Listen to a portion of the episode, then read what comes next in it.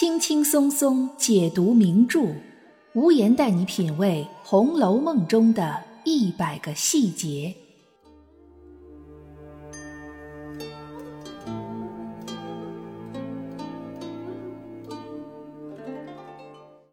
品读细节之美，发现别样红楼。大家好，我是暗夜无言，欢迎您收听《红楼梦》中的一百个细节。今天我们来说说，本来是白玉为堂金作马的贾家，最后却落了个白茫茫大地真干净。原本那些白花花的银子都去哪儿了呢？俗话说得好，富不过三代。贾府这烈火烹油、鲜花着锦的富贵生活，从荣国公贾源开始，到贾赦、贾政兄弟俩这儿，刚好是第三代。慢慢的变成了瘦死的骆驼。到了贾宝玉这第四代，贾府的尊荣富贵就算彻底和他们说再见了。虽然说贾府的衰败和贾元春最后的失宠有着极大的关系，但其实早在贾元春封为贵妃之前，贾府的经济就已经一天不如一天了。为了元春省亲修建的那座大观园，基本上相当于垂死挣扎、回光返照。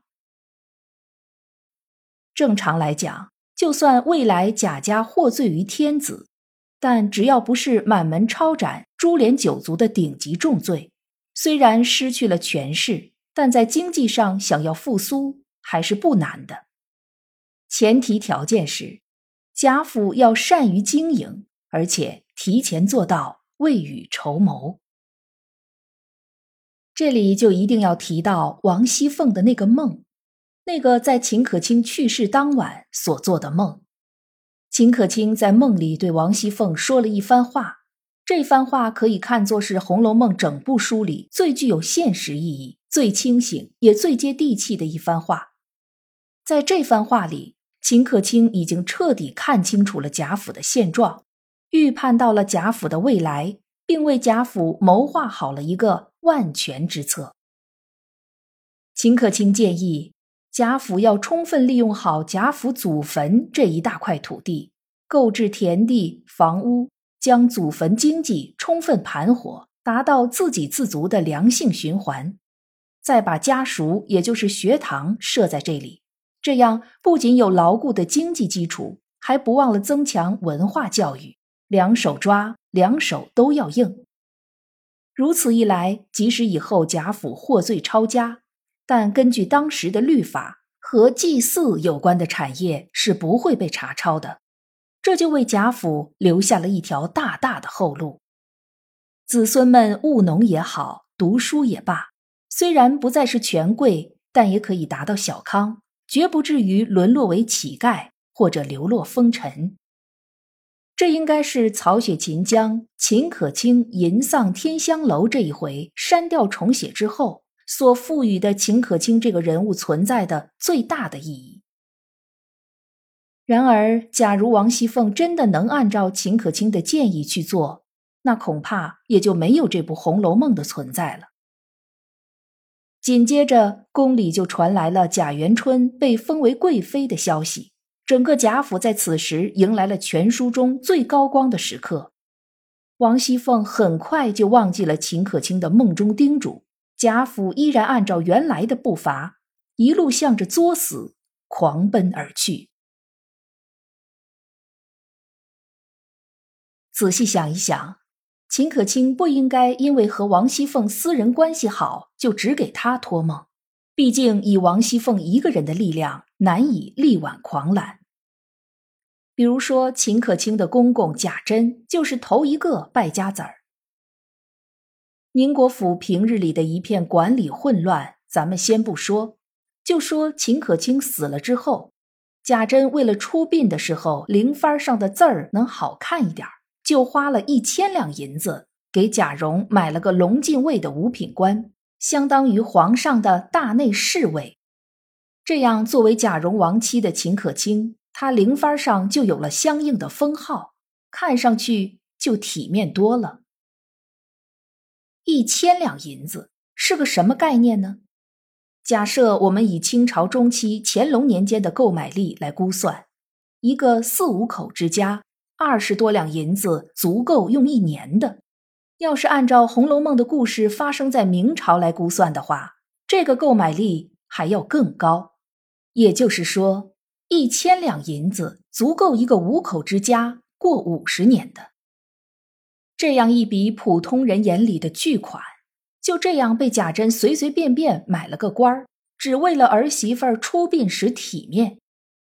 之后书里也没有一个字儿提到贾蓉是不是真的天天上班，说不定只是吃空饷，或者只是占个编制不发工资，这都是有可能的。可见在贾珍眼里，银子不过是用来打水漂的。脑子是个好东西，可惜贾珍没有。有这样的一家之主，宁国府家破人亡是迟早的事儿。说完了宁府，我们再来看看荣府。对于王熙凤来说，银子是什么呢？书里书外都有很多人在怀疑，王熙凤把贾家的银子都划了到他们老王家去了。的确，他哥哥王仁不是个好东西。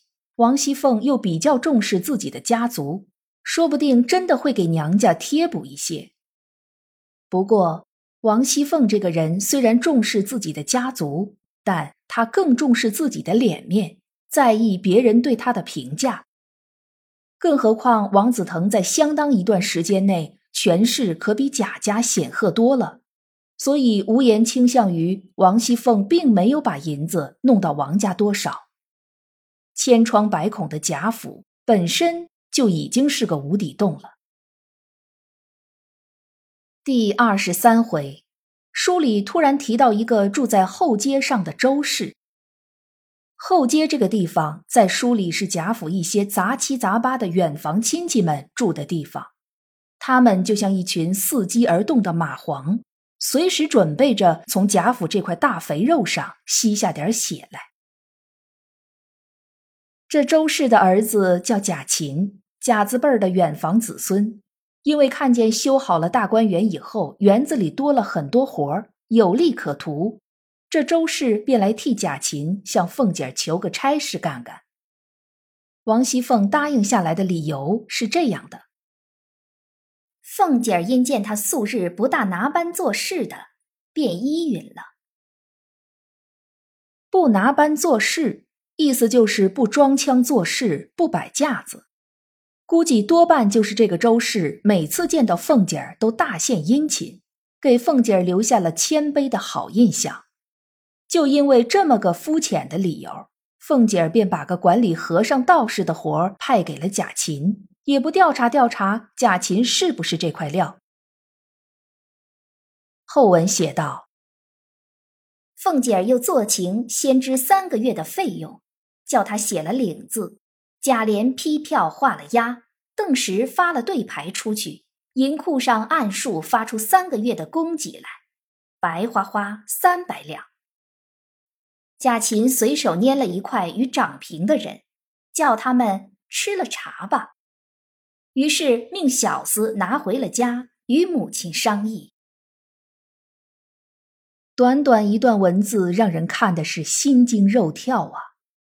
这王熙凤看来对这一套早已经轻车熟路，这样的人情也没少做，随随便便一出手就是三百两。我们可以稍微计算一下，书里说和尚道士们一共有二十四个人，加上贾琴和他母亲周氏，一共是二十六个人，咱就再给他加上四个小厮丫头什么的，按三十个人算。三十个人一个月就有一百两银子的供给，平均每个人那就是三两还要多，一年就是三十六七两，都是出家人，六根清净、粗茶淡饭的，怎么用得了那么多的银子？再看贾琴，刚拿到银子就随手拿了一块送人情，紧接着就把银子拿回家和母亲周氏商量。看来是把这差事儿当成他自己家的私事儿了，所以到了后面，贾琴光拿银子不干事儿，聚众赌博，男女关系混乱，把个出家人的场所搞得乌烟瘴气。这样的结局一点儿也不出人意料。王熙凤这个人就是这样，谁要是捧着她、赞美着她，把她哄高兴了，她就能随便的利用自己手中的权力给别人甜头吃，也不管这个人是真能干活呢。还是骗吃骗喝来了，大把的银子就这样付了出去。有一个贾琴，就有第二个贾琴。贾府这些不孝子孙们人数众多，又几乎没几个能扶得起来的。这些出场的草字辈里头，估计也就贾云一个人还算有点头脑。贾云后来也从凤姐那儿谋了个种花种草的差事儿。凤姐手指缝一撒，又是二百两雪花银付了出去。幸亏贾云是个能干实事儿的，估计这也是凤姐为数不多的看准了人的时候。除了王熙凤，贾琏也是个没底儿的匣子。第十六回，平儿就直接说道：“我们二爷那脾气，油锅里的还要捞出来花呢。知道奶奶有了提己。”他还不大着胆子花吗？可见贾琏和贾珍差不多，花起钱来不要命，却又从来不知道怎么挣钱，也不想着去挣钱。贾府要是不败，那也就怪了。偌大一个四大家族之首，应该当家的人当不起家来，里里外外吸血鬼一大堆。就算是贾元春被封为贵妃，那又怎样呢？探春说过：“可知这样大族人家，若从外头杀来，一时是杀不死的。这可是古人说的‘百足之虫，死而不僵’，必须先从家里自杀自灭起来，才能一败涂地呢。”贾府的白玉为堂，金作马。就是被这些自己人生生的作没了的。正在听节目的您，觉得贾府著名的败家子儿还有哪些人呢？大家可以在评论区给我留言，我们共同探讨。今天的节目到这里就结束了，欢迎您订阅关注本专辑，随时收听最新的节目。我是暗夜无言，让我们相约下一期。